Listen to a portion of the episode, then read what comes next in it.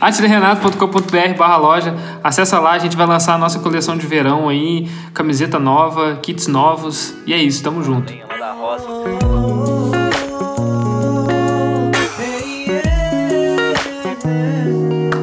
Fala rapaziada, é o seguinte, a gente tá migrando pra Twitch, o que a gente tava fazendo pelo Instagram, a gente sabe que é uma parada bem próxima, mas como as paradas estão começando a funcionar pro lado de lá, que é uma plataforma especializada para streaming e tudo, e a gente tá querendo participar dessa, desse lado também, a gente tá configurando a nossa Twitch lá pra gente entrar com umas lives. Demorou? Então a galera do Instagram, a gente vai avisar para vocês em breve pelo Instagram como é que faz para ir lá pra Twitch, porque para muita gente que acompanha a gente é uma parada nova. A galera que já é mais habituada com assistir lives de game, essas paradas já já vai saber como é que funciona, mas é isso. Vamos aos poucos a gente vai conseguindo aí fazer as paradas funcionar. É isso aí, galera. A gente lançou um single recentemente chamado Frio de Moletom. Tá rolando no Spotify, tá rolando no YouTube. Dá uma conferida lá depois. É uma música que a gente curte bastante, envolve uma energia muito massa e não deixa de conferir não. Manda pra galera aí também. Demorou? Frio de Moletom. Isso aí. Lembrando que dezembrão também vem música nova aí, se Deus quiser. É isso aí. Ouçam lá. Procure aí Atila e Renato, Frio de Moletom no Spotify, no YouTube. Tamo junto.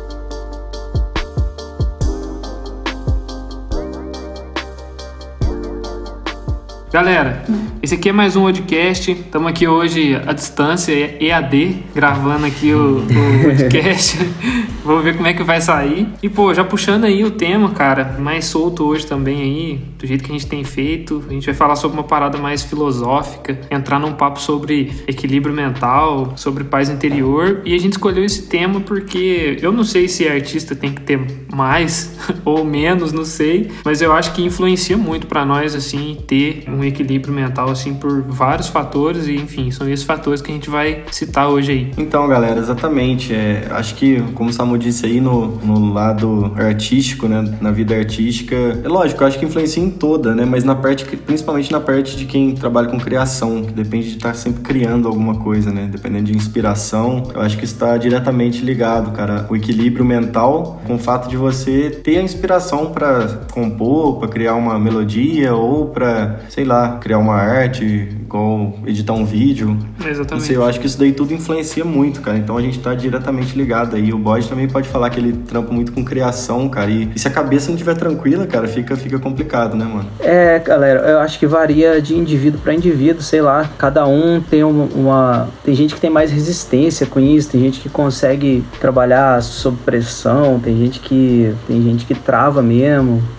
Eu não sei, é muito louco. Porque eu tenho um jeito de trabalhar que eu meio que fui desenvolvendo, assim, me acostumando, que também me vejo bloqueado em alguns momentos, assim, algumas, não só com relação à música, mas com outras paradas mesmo. Acaba que tudo, tudo é ramificação da música, né? Acaba terminando na música. Então eu acho que varia, cara, de indivíduo, assim. Tem gente que resiste, tem gente que larga a mão, tem gente que trava e para, né? E não, não vai. Porque a, além do, do controle psicológico que você tem que ter, saber que nada acontece do dia pra noite, por mais que você seja bem relacionado ou tenha algum alguns atalhos para poder chegar no seu objetivo, nada acontece do dia para noite, cara. Né? É muito louco. As pessoas às vezes lançam uma música e esperam que aquilo ali vai acontecer ou ficam iludidas de alguma forma. Então, é, a paciência e treinar a paciência levou um tempo, assim. Então, hoje a gente trabalha com muito mais calma. Você já configurou é seu mindset tranquilo. hoje? É, mindset todo dia, na hora que acorda, tem que ficar hoje, eu tenho que fazer. Esses dias eu recebi... Pô, você bota fé que isso... Esses dias eu recebi um anúncio assim, você já configurou seu mindset? Eu falei, ô louco, configurou, é foda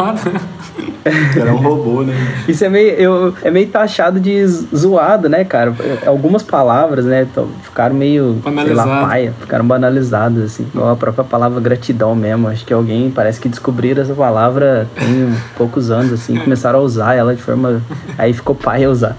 Enfim, o mindset, cara, é muito louco, porque eu, às vezes, eu funciono para eu estar tá entusiasmado ou estar tá preparado para fazer alguma coisa naquele dia, eu tenho que saber hoje amanhã, o que eu vou fazer, eu penso hoje, eu estando preparado, com a minha cabeça preparada para que eu tenho que fazer aquilo, principalmente para coisas que eu não gosto de fazer, que é, sei lá, um exemplo idiota, ir no supermercado. Ah, eu tenho que ir no supermercado porque é um negócio que eu tenho que fazer, né? Hoje a gente pede em casa e tal, mas antes da pandemia tinha muito isso, né? Ah, eu tenho que ir lá, não sei o que, nossa, ah, eu tenho que ir no banco porque é um negócio que não tem como eu fazer pelo aplicativo. Então, se eu estiver fazendo uma parada durante o dia, eu lembrar que eu tenho que ir no banco urgente, eu já fico puto, sabe? É, eu também eu teria tenho isso. que Interrupções Então, e isso, parar isso antes. daí já, já te atrapalha mentalmente, cara. A parte criativa vai embora, mano. É, É, inevitável. inter- interrupções é foda. Porque, cara, são várias preocupações ocupando a cabeça, vários acontecimentos, e a parte criativa, que o cara que trabalha dependendo de criar as coisas, se ele tiver a mente, ele tem tudo, cara. E depois ele vai desenrolar meios pra, fa- lógico, fazer aquela ideia funcionar, seja um- uma foto, seja qualquer outra ideia, seja um aplicativo, qualquer ideia que ele teve. Mas pra ele criar, pra pessoa chegar à, situação de criar alguma coisa, cara, e com sucesso, digamos assim, né, com aceitação, alguma coisa legal, alguma coisa que alguém vai se identificar, cara, dificilmente essa pessoa vai estar num estado mental ruim, saca, velho? Porque tô vendo, o Lucas fala disso, ele fala assim, mano, na hora que a gente vai, até mandei lá no grupo, é, parece que na hora que você vai compor, você coloca um terno e gravata. E fala assim, agora eu vou ali vou compor uma, compor uma música. Aí fica cheio de burocracia, não, não sai nada, você começa a se bloquear. Isso já naturalmente, né? Então se você estiver num período que a sua mente não tá equilibrada, isso só piora, cara, sabe? É, quando você tá desenvolvendo uma, uma coisa, seja, sei lá, desenhar uma parada mesmo, assim, ah, eu tenho que fazer a capa, sei lá, da música nova. Eu normalmente, quando a gente tá com prazo para as coisas, eu acredito que, principalmente para nós, né, a gente consegue trabalhar com um pouco mais de tranquilidade, mas quando você tem um prazo, putz, não, a gente tem que lançar, porque se a gente não lançar tal data, vai ser ruim pra, pra loja que tá ligada a isso, que não sei o que, a gente vai perder o time. Aí você fica naquela cobrança. Se você se prepara pra fazer amanhã isso, por exemplo, a sua cabeça já fica meio que. É como se você alimentasse o seu, o seu cérebro, sei lá, e tranquilizasse ele com relação a, a saber que ele tem que amanhã ele vai ter que trabalhar com isso. Agora, se você tem que, que fazer isso, a capa, por exemplo, vou dar um exemplo da capa de novo. Se você tem que fazer a capa do disco amanhã, aí chega amanhã, você começa a fazer, alguma coisa urgente acontece que você tem que parar e fazer uma outra coisa porque te lembraram, porque te interromperam, ou te ligaram, ou sei lá, ba- bateram aí na porta e falaram, ó, é, tem que fazer não sei o que, não sei o que, não sei o que. Cara, acabou. Pra mim, não- eu não consigo mais fazer, eu não consigo voltar no mesmo raciocínio. Às vezes eu fico sem conversar com pessoas durante o dia porque eu tô, que eu tô imerso. Se eu sair daquilo, acabou, eu não consigo voltar no mesmo raciocínio mais. E, e é meio que feeling, tem que O fluir. John tá Lennon ligado? viu uma frase que ele falou esses dias, não sei se é verdadeira, né? Se foi ele mesmo, mas era uma citação, tipo assim, se você começou a fazer uma música hoje, cara, tenta acabar ela hoje ou amanhã ou quanto antes, porque quanto mais tempo passar, mais difícil vai ficar essa missão, cara. Nossa, pior que é, né? E Quantas- cara, cara, é isso. aí aí você fica na busca quantas vezes, né? Tentando achar, achar, achar, porque se você encostar aquilo ali e tentar partir pra outra, dificilmente você volta ou você vai enjoar daquela ideia. E se ela não for boa nem pra você, cara, é, você é o maior, o maior juiz, né? Digamos assim, de uma criação sua. Porque muita gente pode falar o que for, cara, mas você mesmo não vai conseguir nunca se enganar se você gostou ou não realmente daquilo, saca? Acho que todo mundo consegue ser criativo, cara. Mas no momento que você. É porque é como se fosse. É, é um treino, cara. Você treinar o seu cérebro pra você desenvolver uma parada. Criar, compor, desenhar, sei lá, fazer uma arte no Photoshop e tudo. Porque o cara que às vezes ele não, ele não consegue criar, ele não consegue chegar num resultado e normalmente ele, ele larga a mão ou ele já acha, ah, não, eu não sei desenhar, eu não consigo, eu não consigo fazer, não é pra mim isso, ou eu vou pagar alguém pra fazer, que também não é errado, que é, é certo, muita gente procura esse tipo de trampo, né, de criação e tal, mas é, é questão de perfil também, porque tem gente, cara, que às vezes ela, eu, por exemplo, vou dar um exemplo meu e do Renato no começo, a gente ficava numa busca por defeitos nas coisas, a gente ficava, acho, procurando defeito, procurando defeitinho, que na, na cabeça da gente, a gente não sabia que era defeito que a gente tava procurando, a gente tava achando que a gente tava procurando melhorar aquilo, ou melhorar uma coisinha que na verdade a gente só tava caçando defeito, ah, é o primeiro disco nosso, a gente não conseguia chegar no resultado de, de mix, porque a gente tinha uma referência, e toda vez que a gente tentava aproximar daquilo ali, a gente não conseguia, aí a gente ia frustrando e a gente ia arrastando aquilo ali por dias, que no final das contas era um, uma coisinha ou outra que não É, faz funcionalmente falando nenhuma. também, muita gente fala desse disco pra gente como se fosse um melhor, cara. Fala assim, cara, aquele. E tipo assim, o cara não tá nem ligando se a mix tá com o violão tá com menos médio. Então isso é bizarro também, né, cara? Como é que atinge a galera? Em outros níveis, né, também. Não só na parte da sonoridade, mas às vezes o que envolve a música, que a gente fala tanto, né? O disco, a energia daquilo ali, a pessoa ouvir a forma como que ela, que ela vai se sentir é, depois de ter ouvido, se aquilo vai trazer memórias boas. Às vezes o que a gente tava preocupando ali fica em último, na fila da maioria das, das pessoas, na fila das preocupações, assim, né, com a música, enfim. E principalmente naquela época, em 2014, que a gente. que tudo era volume. Não sei se você lembra disso. Era, a gente, tudo era tipo, não, tem que bater no zero. Cara, nossa, olha o volume, essa música aqui. Ah, porque tem que bater o volume? Porque se o cara tá ouvindo uma música e ela bate no zero lá, a master dela, pra quem, pra quem é leigo nessa parte, quando você vai masterizar uma música, tem um limite de volume que ela chega. Então, quanto mais a sua música aproximar desse limite, ela não tiver buracos nela, assim, de, de volume, ela vai soar mais alta no som do cara. Ou no celular, hoje no celular acho que é menos, né? Mas na época era no carro, era na rádio, era na TV, era no CD. Aí tinha um medo, a gente tinha um medo de que a nossa música não ficasse alta o suficiente pra quando o cara colocasse um Michel Teló lá, que tava estourado na época, sei lá, ou qualquer outro. Sair mais alto. Aí o né? cara tá ouvindo o Michel Teló entrasse a nossa, a nossa tivesse mais baixa, e o cara mudar, mu- mudaria de rádio. Porque falaram isso pra gente lá atrás. Falaram, não, porque se a música não tiver com volume, na hora que entrar a tua, que tá mais baixo, o cara vai mudar. é A gente tinha esse medo, saca? Aí a gente ficava caçando defeito. Não, mas aqui, nossa, a caixa agora tá muito. Agora porque, ah, porque a Deu- caixa ficou doido, tá não. mais A gente só alta. reclamava com razão quando ficava duche, mano. Ficava duche aí também é foda. É, a gente tinha um termo, a gente até falava pro Tony, nossa, o Tony deve ter trauma disso, cara. Mas nós aprendemos pra caralho nessa época. Duche pra nós era, era quando ficava muito macetado. Não sei se dá pra ilustrar isso, mas é uma, é uma master que fica, Fica duche. fica meio arranhada, assim, Vai áspera. de gilete. Fica duche, é. fica duche, vai de gilete. Mas enfim, só pra, pra chegar naquele raciocínio que eu falei, que é questão de perfil, porque, beleza, a gente passou por esse processo de mix, lógico, hoje a gente não mixa nada nosso, né? É, Só as então, coisas de brincadeira você- nossa mas as você observar essa parada aí, pouca gente se propõe a fazer uma mix do primeiro disco, né, cara? É normal que vocês tivessem esse tanto de É. indagação. Fazia Pra Sim, começar, a né? referência que a gente tinha, cara, era assim, a gente queria aproximar ao máximo, mas a gente sabia já também que não ia chegar muito perto, porque a estrutura que tinha no estúdio não era a realidade, mas a gente queria deixar pelo menos o mais próximo que rolasse, saca? É. E essa era uma busca que Pelo menos gostoso de ouvir, né? É, mas foi foda isso, cara. Nossa, a gente ficou numa busca cabulosa mesmo. É, tipo assim, principalmente Cara, no lembro- a galera não faz Teve um isso. cara né? lá de BH que fez um, uma- um pra nós que foi bom. Como é que é o nome dele mesmo? Fiapo. Ah, Fiapo. Cara, ficou boa. Aí mandou pro Tony, tentou copiar, ficou mais Ó, ou menos. eu vou, vou contar a história rapidão. A gente tinha um sócio, chamava Juliano, e ele tinha vários amigos em BH, né? E eu lembro que a gente fez a pré. A gente fez, saiu com uma mix lá do Pingão. Putz, eram. Quantas músicas que eram o Pingão? Umas 10? 12. Não, 11. Não, 12. Não, Tá igual- tirando as autorais. Tá igual Casa Grande. Oito. 12? Ah, é, 12, tá, enfim, foda-se. Aí, cara, a gente não conseguia chegar no resultado. Na verdade, a gente chegou no resultado, mas a gente achou que dava pra chegar mais ali, sei lá, dava pra ficar melhor, com um pouco mais de pressão e tal. Os graves às vezes embolavam um pouco. A gente, eu ouço hoje, eu acho que embolou também, mas eu já acho, eu já acho que foi uma licença, assim, poética. Lógico. Porque hoje é bom pra caralho de ouvir. aceitável, é, ué. Eu gosto de ouvir também. É até bom que seja Aí, ruim, ó. cara. Que, que seja Licença do poética, não, licença- foi, é. Licença É, auditiva. licença técnica, né?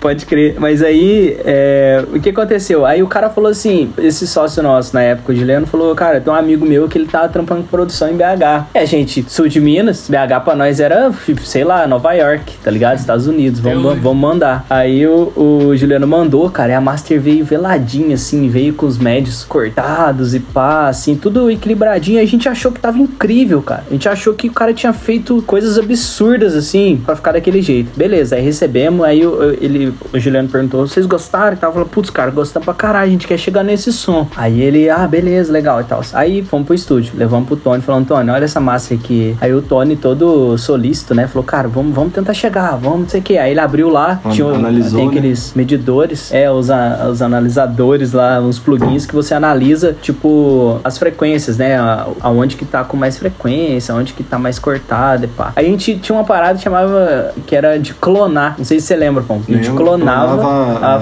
frequência. equalização da master. A, equa- a equalização, isso. Aí a gente tentava fazer igual ali no, no, no nosso equalizador. Cara, não conseguia chegar nem por reza, velho. Nem por reza e tudo. Aí conseguiu aproximar lá, é, enfim. por fim ficou na que ficou, né? E de, como diz o Rodrigão, É. ma- é, mix se abandona. a gente abandonou. É, abandonou. Mas hoje a gente ouve e a gente gosta, mas na época a gente ainda ficou assim, hum, acho que faltou uma pitadinha de não sei o quê. Então, exatamente, a Enfim, mentalidade pra abandonar Ah. não era, não, não- É. era simples, né? A gente ficou satisfeito, senão a gente não teria feito também, né? A gente curtiu na época e tal, mas assim, foi o que deu pra fazer também. Hoje é bom demais ouvir. Aí depois de um tempo, a gente foi pra BH, a gente, depois de um tempo não, depois de acho que de quase um ano, sei lá. Conseguimos entrar em BH, saímos, fomos pra lá, fizemos o primeiro show lá, um show esquisito pra caralho numa casa lá. A gente já contou essa história, eu acho. Uma casa que a gente não podia ir com a banda, a gente tinha que ir com, com a banda de lá, então a gente não conseguia imprimir o nosso show realmente como ele era e tal. Foi uma parada meio frustrante, assim. Mas eles conseguiram ir pra BH, beleza. Aí, cara, o Juliano foi com a gente, ele levou a gente pra conhecer o tal do Fiapo que tinha feito a tal mix. Fiapo. Chegamos lá, cara. O, o Fiapo era, era um cara sangue bom, ele era de uma banda grande lá até, não Sunga né, de uma banda pano. show grande, assim. Sunga de pato. É, é. Pato de Batom sunga. na É, o negócio. Um trem assim, mano. Sunga de pato.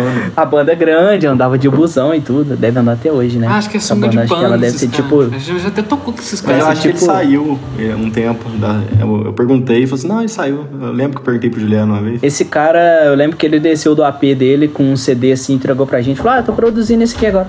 Ele chegou com um disco, aí nós falamos, cara, o que que você fez, velho? Na Mix, velho? O que que você fez que você, que você conseguiu? Cara, ficou bom pra caralho. A gente tentou aproximar. E falou, cara, eu só pus o equalizador e pronto. Foi só isso que o cara fez, mano. Ele, acho que ele deu uma comprimidinha de leve, um cortezinho no equalizador no médio e acabou, velho. Só que a gente tava tão viciado naquilo de caçar defeito na nossa própria mix que a gente achou que o cara tinha passado no analógico, que o cara tinha passado no compressor, que o cara tinha passado, sei lá, mano, o rolo de fita pra ter ficado. E não, cara, o cara não fez absolutamente nada. Ele só colocou um equalizador e deu uma comprimidinha, que era a única coisa que precisava realmente, né? Ele também, assim, não tirando o mérito dele, mas ele não era, não era um técnico, um engenheiro em master nem nada, mas é porque é só pra explicar como que a gente fica tão bitolado às vezes numa, numa coisa ali, preocupado com tanto detalhe, caçando defeito e na, na real não é nada daquilo. Ou seja, depois de um tempo eu passei a, a procurar fazer as próprias coisas nossas também com relação a, a design gráfico, a criação, a capas, a, a sei lá, a fazer isso e isso aquilo, que eu cheguei à conclusão de que eu, eu não podia deixar ninguém fazer aquilo. Não porque eu era chato demais, porque minhas coisas eram muito boas, mas é porque a gente entra nesse loop, cara, que às vezes é melhor você fazer suas próprias coisas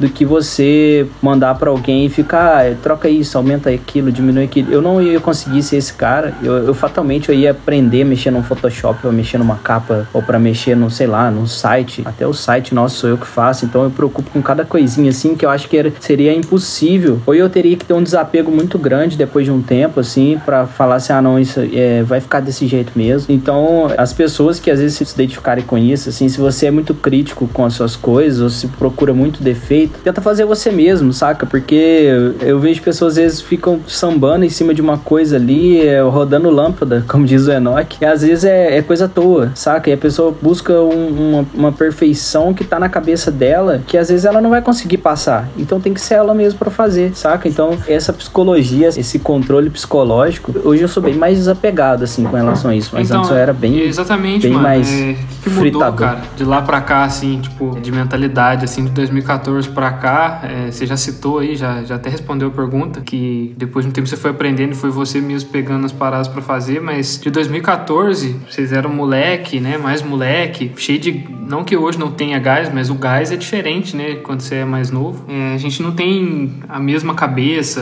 a mentalidade muda, vai aprendendo com, com o tempo, enfim. Primeiro, eu acho que a parte autocrítica fica maior com o passar do tempo, igual o Atila falou. Cada vez mais a gente tem autocrítica do crivo do que você vai envolver na sua carreira ou não, saca? Não muito dos detalhes, assim, técnicos das coisas, igual a gente ficava na busca pela mix do disco e tal. É, nessa parte técnica, assim, mais, mais o que você vai colocar no show, por exemplo.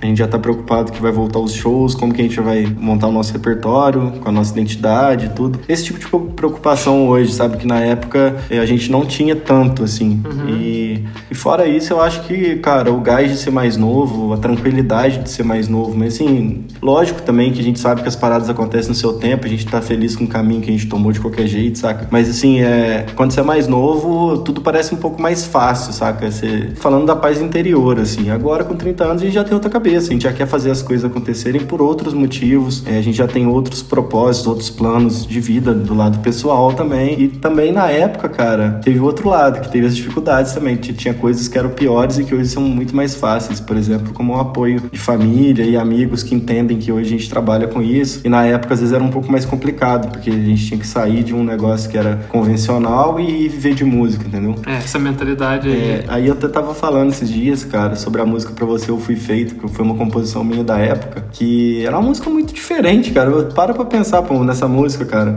Essa música é um clássico sertanejo que dois rapazinhos foram lá em 2014 gravaram, lançaram no disco. E tipo, eu ouço ela hoje, eu gosto dos caminhos que a música me leva ainda. Lógico, não é uma música do repertório que a gente lançaria hoje, pelo caminho de identidade que a gente tomou, mas, cara, é, é uma música que é massa demais de ouvir, ela é meio temporal, sabe? Então, tipo assim, é muito massa pensar nisso também. Tinha umas inspirações diferentes. Se eu conseguir fazer uma música hoje do nível que essa me agrada, do, da forma que eu ouço ela, com a nossa identidade hoje, essa é uma música muito massa, saca? Tipo, então foi isso, foi mudando várias coisas, mas essas aí eu acho que foram as principais que sentiram efeito assim na prática, saca? E você falou essa parada aí, cara, de repertório e tal. Eu acho que recentemente, assim, por mais que né, a gente tenha ganhado experiência aí durante esses anos, é, quem ouviu aí o podcast Se a gente ainda é do sertanejo, tem esse episódio aí. Quem não tiver entendendo nada aí, é, eu acho que o equilíbrio mental foi muito necessário nesse momento, né? Que a gente teve que passar por esse processo de, de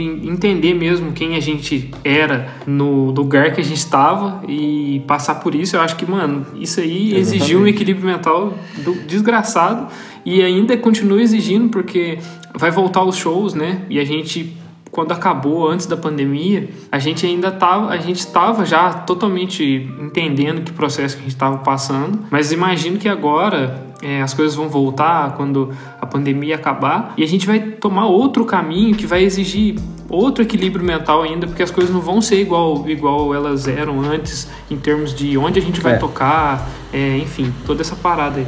Sim, A gente tá com. já preparando nosso mindset para isso, é. mas a gente tá inspirado, cara. Eu acho que a gente vai estar tá muito. Tá, a gente tá preparado.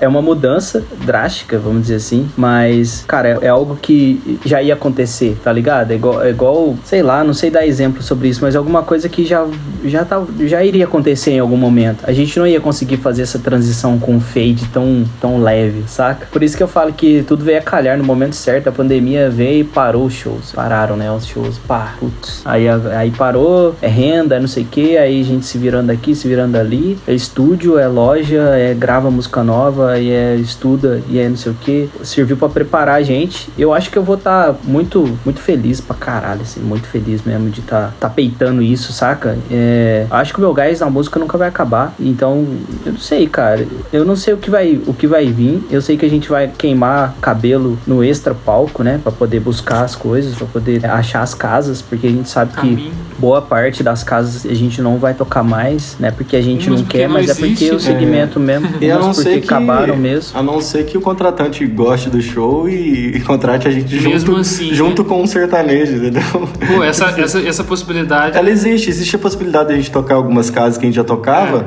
é uma atração sertaneja e a gente, tá ligado? É. Porque a mesma galera que quando a gente fez é. vários shows com música sertanejas, a hora que a gente tocava alternativo, é. a galera curtia muito Exatamente. também, saca, mano? O negócio é fazer os contratantes, aí contratantes, vocês estão ouvindo aí, ó. É, tem nenhum contratante ouvindo aqui, é. mas.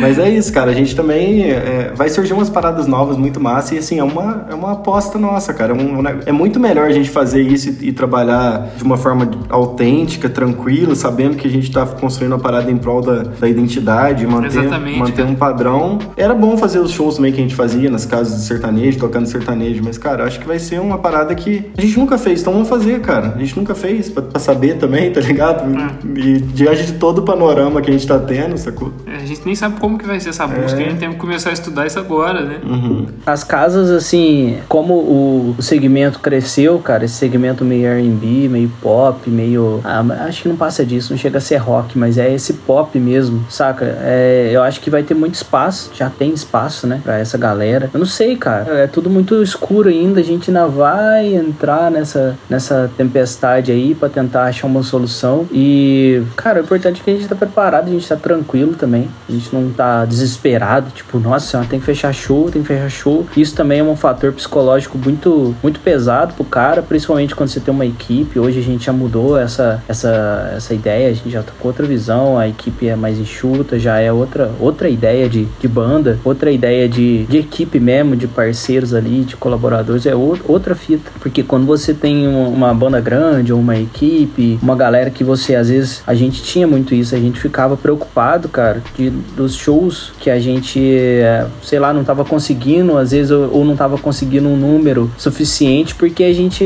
porque os caras que tocavam com a gente, ou a galera que tava na equipe, é, ia ficar desmotivado, saca? Não era um negócio pela música e pelo projeto, era um negócio é. de tipo assim, nossa, é, mas a gente tem que dar giro pros caras. Tá e isso também quando rolava, às vezes, quando eram shows vazios, porque quando o show tá vazio, cara, quando você vê que, vazio que eu digo assim, pô, na casa tem, sei lá, cabe 400 pessoas, aí deu 80 pessoas, tá vazio, saca? Um, um lugar fica cheio de espaço, assim, não dá aquele clima e tudo. E aí, cara, antes do show, a gente tentava manter também, a gente trabalhava sempre esse lance mental, saca? De falar, galera, esse aqui, vamos para cima, vamos tocar, porque é um fator de desmotivar, cara, você ir tocar e você chegar lá ter pouca gente, mesmo sabendo que a gente não tinha responsabilidade sobre levar o público ou não, porque não justificava ainda, né? Tipo, a gente não, ia, não era vendido como. A gente era mais uma atração da casa que já tinha seu próprio nome, né? Mas mesmo assim é ruim, cara. Você vai jogar bola lá, o time vai jogar e chega lá dá mil torcedores só, ao invés de 20 mil, saca? O jogador de futebol, ele vai jogar diferente, cara. Então a gente tentava ir na questão da mentalidade também, trocar uma ideia. Um ficava preocupado com o outro, assim, saca? Como que o outro cara ia estar tá se é. sentindo. No nosso caso ainda é mais cruel, velho. Manter o equilíbrio, é porque, porque cara, se você... Porque se você pensar, só puxando o seu raciocínio da torcida, porque se o cara tiver com mil torcedores, mano, os, os torcedores estão em casa, sei lá, eles são torcedores, saca? Independente disso, eles é, não vão deixar é, de gostar do seu time. Agora ali não, cara, ali a gente tá indo. Parece é, que acabou, que é o último show, né? É, não, não tem um cara, não é, é, são os caras ali, é como se, se eles fossem ali tomar cerveja pra assistir uma pelada, saca? Não é, tipo o meu time, não, pô, eu sou torcedor do São Paulo, não é o São Paulo que tá indo ali. Exatamente, jogar, o cara foi assistir um futebol qualquer. Essa é a diferença. Por isso que a gente não podia também ficar triste e nem ficar muito é, satisfeito, muito feliz por quando tava lotado também. Pelo contrário, a gente trocava ideia e falava, é, galera, equilíbrio vamos, mental, né? Vamos, vamos manter isso e, e, a, e a nosso objetivo aqui é agregar pessoas, é tentar fazer a galera ouvir a gente depois no Spotify. Sempre tentava passar essa imagem. É, até nas UDs, cara. Falava, galera, não vamos deixar isso aqui ser comum, cara. Porque, é. pô, a gente tá na maior casa de Minas Gerais e a gente também se saber se valorizar, mas não deixar a parada sair do controle, sabe? É, essa, isso, acho que, nossa, cara, quanto a UDS, a palavra gratidão clichê aí que o Atila falou, uma parada que eu acho que a gente já falou aqui, mas a experiência que a gente ganhou nesse tempo aí, cara, de palco, de conhecer artista grande e tal, de entender, sei lá, de estar. Tá, eu não sei, eu ia pra UDS, eu me sentia dentro da festa, né? Igual o Clemente fala, né? A UDS parecia um time música. de futebol, cara, que você. É tipo, eu vou lá no clube do Tottenham. É, a, parada, a parada da música, cara, de estar em lugares e, é. e passar por, experi por experiência, o Clemente fala como se fosse uma festa, né? E é nessa festa, um dia você vai entrar nela e um dia não. E a parada. Monarca fala fazia... que é o jogo. a parada da USP me fazia assim, cara, sei lá, o dia que tava o dia do César Menotti Fabiano, eu falei, cara, eu tô num festão aqui, não Mágico, no né, sentido mano? só literal da parada, no mas da, da, no sentido da festa mesmo, tá ligado? Uhum. E tipo assim, e quando você tá dentro da festa, o equilíbrio mental ele é muito importante, ele, tá ligado? É, e ele, e ele automaticamente, a, a, sanidade ela é grátis nesse período, porque ali nada te abala, mano. Exatamente, cara. Entendeu? E... Nesses períodos, você tá, cara, vendo o mundo de outra forma. Às vezes você pensa que o dia mudou, que as coisas mudaram. Não, cara, é, é você que mudou, entendeu? Tá tudo é. dentro da sua cabeça. Então, isso que eu bato, que eu acho que é importante, cara, a paz interior, porque é tudo coisa da, da sua cabeça. Você que tá ouvindo, é tudo coisa da sua cabeça. Eu, é tudo coisa da minha cabeça, cara. Não vai, o, entendeu? A gente que determina como que o entorno vai se moldar, como que você vai ver as coisas. Não são as coisas que mudam, entendeu? É, é meio, parece meio loucura falar isso, mas depois que você, que você passa uma fase que você perde um pouco sua paz interior, você vê o tanto que ela é importante, cara.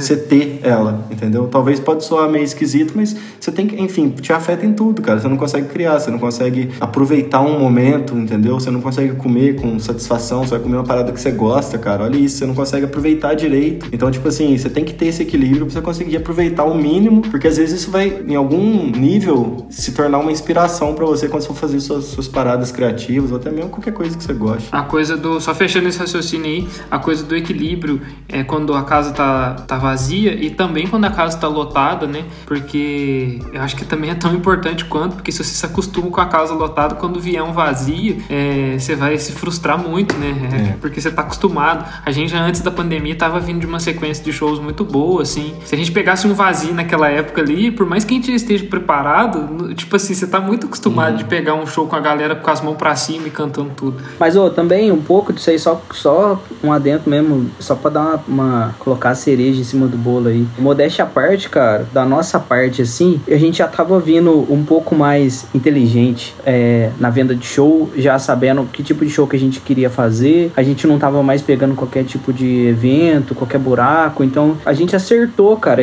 A gente começou a selecionar, a gente começou a acertar, sacou? Então eu acho que essa maturidade a gente vai levar agora nessa fase, porque a gente vai passar por um processo de garimpo pesado, assim, uma imersão nisso, uma busca consciente também, inteligente, principalmente já trazendo dessa, dessa fase, porque querendo ou não, o mercado sertanejo deu essa base pra gente, meio que preparou a gente pra estrada, porque muita gente que é pop, que é boa, que toca, que canta pra caralho, vai cair na estrada, toma rasteira toda hora, porque não teve essa bagagem ainda. Esses dias eu troquei uma ideia com uma menina que ela é, canta pra caralho, ela, ela tem uma identidade muito forte e eu achei que ela já tava assim, já tava caminhando já e tal, e não, ela só tá trampando com a internet e ela falou pra gente que o sonho dela era fazer um show. Eu não pergunto, não falei isso pra ela, né, mas eu prática pensei do negócio é muito caralho, complicado, como né, que ela cara? não eu fez show ainda? tanto que é difícil, cara. Quando É. ela for entrar no mercado, que ela for ligar pro primeiro contratante, que ela for tentar o primeiro hotel, ou, ou alimentação, É. ou camarim, ou condições pra equipe. Ô, cara, é, é um mundo, é uma infinidade de,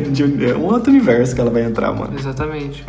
É, aí eu, eu pensei, cara, falei, cara, como que ela ainda não fez show, velho? Ela, ela já tem um trampo, saca? Ela já tem um, um trabalho, ela já, ela já canta bem, ela já toca, ela tem uma visão de mercado, ela tem bom gosto artístico e não fechou ainda. Aí, e tipo assim, então a estrada, cara, a gente ter começado cedo a rodar, a tocar e sei lá, isso, isso deu pra gente uma bagagem, pra, um preparo pra agora a gente já saber driblar essas situações com essa mudança de estilo. Eu não sei, cara, não sei onde procurar pessoas que já passaram por isso e falar assim, oh, é, cara, como que foi a transição de estilo? Eu não conheço alguém que, exceto dentro do próprio estilo, ter É. transitado, né? Tipo, ah, ter começado mais pesado, terminou mais leve, meio MPB. Mas, ô Bode, isso lá. cai naquilo que a Agora, gente troca ideia, cara, porque o, o- por exemplo, o Sonata Ártica é um exemplo disso, cara. Sonata Ártica é uma banda finlandesa que começou no power metal, mas com muito bom gosto, muitas melodias. Enfim, a transição que eles sofreram até hoje, às vezes eu ponho no carro, a gente ouve, vocês- dá pra notar, sabe? Virou um negócio mais lento e tudo. E, e igual você falou, eles continuam sendo do heavy metal. Agora, o sertanejo, cara, é, um- é uma parada que não permite isso, saca? Não tem essa variação. Acho que nos ritmos brasileiros em geral, assim, não- é, são muito bem especificados. Aí, se você sai um pouquinho daquela tendência, você já não pode mais dizer, por exemplo, hoje a gente vai solicitar uma participação, por exemplo, pedir pra alguém participar da nossa música. Pô, a gente curte seu, tram seu trampo e tal. O fato da gente ser de sertanejo, às vezes já é um empecilho que, o- que galera de agência coloca. Ah, mas vocês são de sertanejo.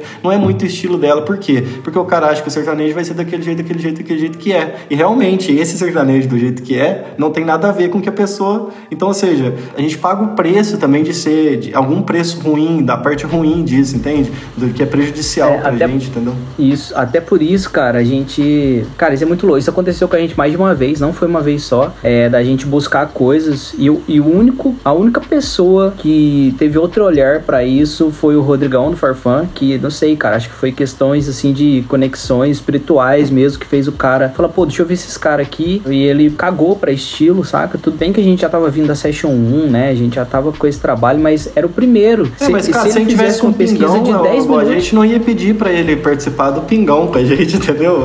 Aí é, que tá não, também. é entra- óbvio. Cê- é é óbvio, mas se ele tivesse feito uma pesquisa, uma pesquisa de, sei lá, cara, de, igual ele fez, né? Mas se ele tivesse feito uma pesquisa de 10 minutos e olhado de 2014 até 2018, ele ia falar, cara. Mas não o cara dá, viu mano, que a gente não tem tocou nada a ver hidropônico comigo. em Vaneira É. e ele viu Ele viu, Ele poderia não ter curtiu, topado é. só Viu? por causa disso aí, tá ligado? É. Viu? Graças a E- Deus e isso é muito louco, porque. aí. isso é muito louco, porque divide opiniões também, né, cara? O, o fã clube, o maior fã clube do Forfã, que existe até hoje, postou a gente tocando vaneira, é tocando Forfã em vaneira no Instagram deles, e uma galera curtindo pra caralho, e outra galera maiando, falando, nossa, que bosta. E Ah, Ô, por É, exemplo, e e o- que estilo mas, que é o tipo, Brasa, isso é muito louco. Aqui, Brisa, que estilo que é o Brasa pra você? Tipo assim, é um negócio que, Cara- pra mim, só, só, só antecipando pra, pra mostrar a brisa, eu, eu fiz uma pergunta e vou responder, mas só pra ilustrar. Pra mim, o Brasa, ele é um forfã, mas que toca aquelas vaneiras lá que o Rodrigão lançou no disco dele, e não sei o quê. E, mano, é, é um estilo que a galera aceita, que é, que é muito diferente,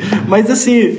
Você Do que era o que eu tô querendo dizer? Mas pode ser co- colocado no mesmo festival que o Forfã. Agora, o Forfã e o Jorge Matheus nunca vão estar no mesmo festival, entendeu? É bizarro isso, né? Nunca. E é bizarro, porque é a modernidade do estilo, sei lá, cara, é uma coisa meio ragaton, meio. É, cara. Meio. É dub, cara. Não sei, esse cara. estilo é- desse- esse meio- reggae com, é dub. com se- elemento eletrônico aí a galera denomina como dub. Mas eu curto muito os caras terem uma música, É. por exemplo, como Sob o Céu, e ter outra como Segue o Baile, e ter outra como Pedro lá, Parou de Esperar, Pedreiro Parou Tem de nada a ver uma música. Que não tem nada a ver. Mano, se você pegar o sertanejo, ou, ou vai ser bachata, Exatamente. ou vai ser a rocha, ou vai ser vaneira, mano. E acabou, mano. Entendeu? Não tem... Aí a gente, se você lança um pop, você já não pode mais falar que você é de sertanejo, entendeu? Mas aí, se, se você, igual no nosso caso, o Atila e Renato, o cara relaciona com isso, ele já tende a embarrear uma participação, porque às vezes o cara nem ouve, entendeu? Porque se ele ouvir, ele vai ver que não é. E não, não é que a gente não queira falar que a gente não é de sertanejo, é porque o, o estilo mesmo não permite que a gente fale que a gente é do sertanejo, porque não, não é, entendeu? Não tem, se você ouvir, você vê que não é, entendeu? Não é, não é que a gente bate E o assim- pé e, e fala que não é, é porque de, de fato não é, sacou? Tem uma parada, cara, que é lógico, até o Bruno Davi falou disso, né, cara, que é o, é o preço que você paga e papapá, papapá. Até o fator de ser independente também. Mas, cara, a gente, talvez seja uma, uma questão de time da gente estar numa, pra nós, né, a gente tá no momento certo, na hora certa de tomar algumas decisões, que foram uma delas, né, tirar as nossas músicas antigas do Spotify e do, do YouTube. A gente pode até falar sobre isso num outro podcast. Mas isso, cara, infelizmente, vai abrir portas pra gente, porque isso já fechou portas, tá ligado? Isso já fez algumas portas fecharem pra gente e, e, cara, é, é bizarro isso, porque por nós a gente não, não ia tirar, sacou? Mas por, por alguns fatores é complicado, porque falar assim, ah, mas aí vocês fizeram uma parada contra vocês. Não, cara, a gente fez a- com, com o nosso consenso, é lógico, né? Nós não É, A tomamos gente, essa a gente tá decisão também tirando a tirar e responsabilidade da galera que vier, cara. Não tem, eles não têm é, que entender nossa, nossa história, né? O cara pode ouvir aquilo ali simplesmente É. pode irritar ele, incomodar e o cara nunca mais ouvir, né? É, porque de primeira, ele chega de primeira ali, ele ouve a frio de moletom, aí joga numa Ainda Escolhe Você, que é em Vaneira, e ele fala, pô, peraí, não, não, meu, mas mesmo cara, o cara pode sair dali na hora, tá ligado?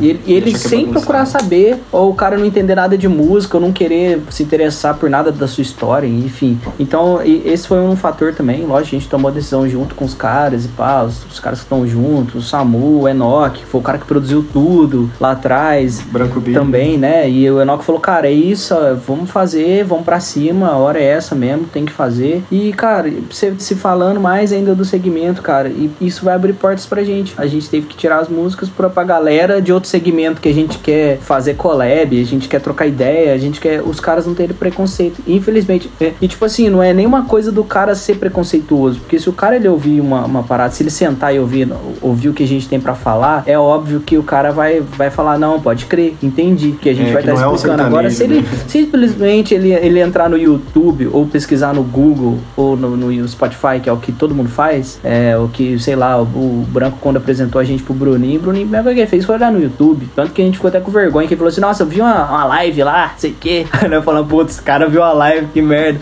Tudo desafinado, né? Mas aí, aí, tipo assim, o cara vai fazer isso. Ele vai olhar ali e ele pode ali mesmo e falar, não, não tem nada a ver. Igual foi com os 20, igual foi com a Dedé e tal. Mas é algo que é, é muito louco, cara, a cabeça do artista. Ah, mas vai é bizarro, tomando com porque a gente tem que lidar com tudo isso. É, o, o preconceituoso, na verdade, ele é preguiçoso. Ele devia ser mudado o nome pra preguiçoso. É, porque se ele ouvisse, às vezes o cara não é ele ia ver que não é. entendeu? Mas a preguiça que o cara tem. É, mas eu acho que o cara que representa o artista, velho, esses caras aí, falando o público, beleza, tá ligado? Agora o cara que representa o artista, mano, esse cara, Ah, não, ele, esse ele cara- não, obrigatoriamente assim, ele tem que entender sobre a, agente, uma ele história de um artista. O louco, ele representa É. artista. Não, o público não. O cara vai entrar lá, beleza. Beleza, isso aí a gente tá pensando no público pro nosso próprio benefício. Mas o agente, sim. O assim, o cara da agência, ele tem que, tem que não, saber, eu, mano. eu também sou a favor da gente tirar e tal. Mas o, o cara que ele que trabalha com artista e vai, saca, ele vai ter esse coisa, eu não sei, eu acho. Não, esse cara tem que pesquisar, cara. Ele- Até porque, pô, ele representa, por exemplo, eu represento o Bon Jovi. Aí um cara vem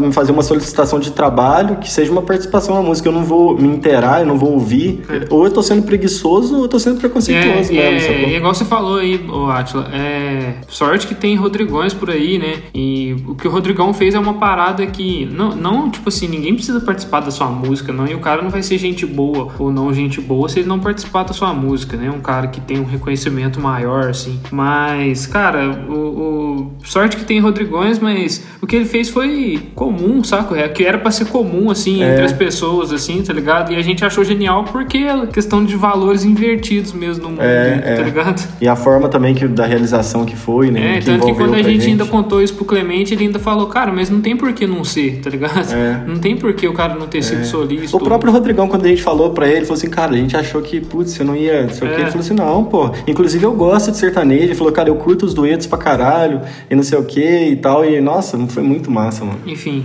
isso aí. É, mano, é, é louco isso. É, vou falar até uma parada meio farpando aqui, mas com todo respeito, é claro. Eu não sei se os outros integrantes teriam essa mesma conduta. E são os caras que normalmente, eu posso estar queimando a língua aqui, né, mano? Normalmente batem no peito pra falar de, sei lá, de legalize, pra falar de, de é, somos todos iguais, ah, não existe diferença, pá, pá, respeito e tal, saca? Eu não É sei foda, se cara. isso aconteceria, entendeu? Se os caras podiam falar em off, ah, não, nada a ver, os caras são, pô, os caras são ruim pro caralho, sertanejo, nada a ver, sertanojo, igual falam, falaram já, né? Não da gente, mas o povo intitula sertanejo. Enfim, é bizarro, né, cara? É. Sei lá. Esse raciocínio nosso aí, vou te falar, viu, rapaz? O bagulho é pesado. É, e só É pra pesado. complementar, finalizando isso daí, a galera desce o cacete no Rodrigão, né, mano? Os fãs de Forfã, pela posição política que ele teve, tudo, questionando a obra dele. E, curiosamente, foi um dos caras que, que a gente fez o contato e que reagiu de uma forma mais que surpreendente, assim, pra gente, teve um significado cabuloso. E realmente a gente não sabe como é que teria sido. Pode ser que os outros três né, realmente tivessem agido da mesma forma, mas, cara, é difícil, mano. É difícil. É isso aí, galera. Pô, acho que se a gente conseguiu aí levar o assunto. Eu, eu tava com medo da gente não ter essa fluidez aqui EAD, mas conseguimos ter. E, mano, acho que a gente ia até fechar aqui sobre o equilíbrio pra gente seguir o planejamento, mas acho que a gente já acabou falando disso. E é isso, né, galera? Alguma, algum É isso, cara. final o, o equilíbrio, ele, ele tem que estar no dia a dia. Não tem mês que vem, não tem amanhã, é, daqui seis meses. Tem hoje, e aí tem amanhã. Exatamente. E aí tem amanhã de novo, saca? Tem um agora. Então, tem uma frase Jovi que fala que a vida é o que acontece enquanto você tá preocupado com alguma coisa ou fazendo planos e a vida tá passando. E a vida é o hoje, cara. É o hoje. É sempre o- hoje. Não tem... É ilusão você achar que daqui seis meses... A impressão que dá é que vai mudar o slide e que você vai estar em outro slide daqui seis meses. Mas você vai estar no mesmo lugar, dentro da sua cabeça, olhando o mesmo mundo e o que vai mandar é o seu estado de São, espírito. são, são os 49 que não conseguem a Ferrari, né? Eles eles estão distraídos ali atrás da Ferrari, ou tentando, ou na busca, ou, ou distraídos mesmo. E o cara que conseguiu a Ferrari, ele viu que nem é tão, tão importante assim ter uma Ferrari, né? Citando um exemplo da Ferrari aí, mas. Mas é isso aí, galera. Fizemos umas reflexões pesadas aqui. A gente agradece a audiência de vocês aí. E tamo junto. Manda pra galera aí se você curtiu. Demorou? Acompanhe Frio de Moletom aí, nosso single lançado recentemente. Tá no Spotify, tá no YouTube também. E é nóis. Tamo junto. É nóis, galera. Valeu. Valeu! yeah.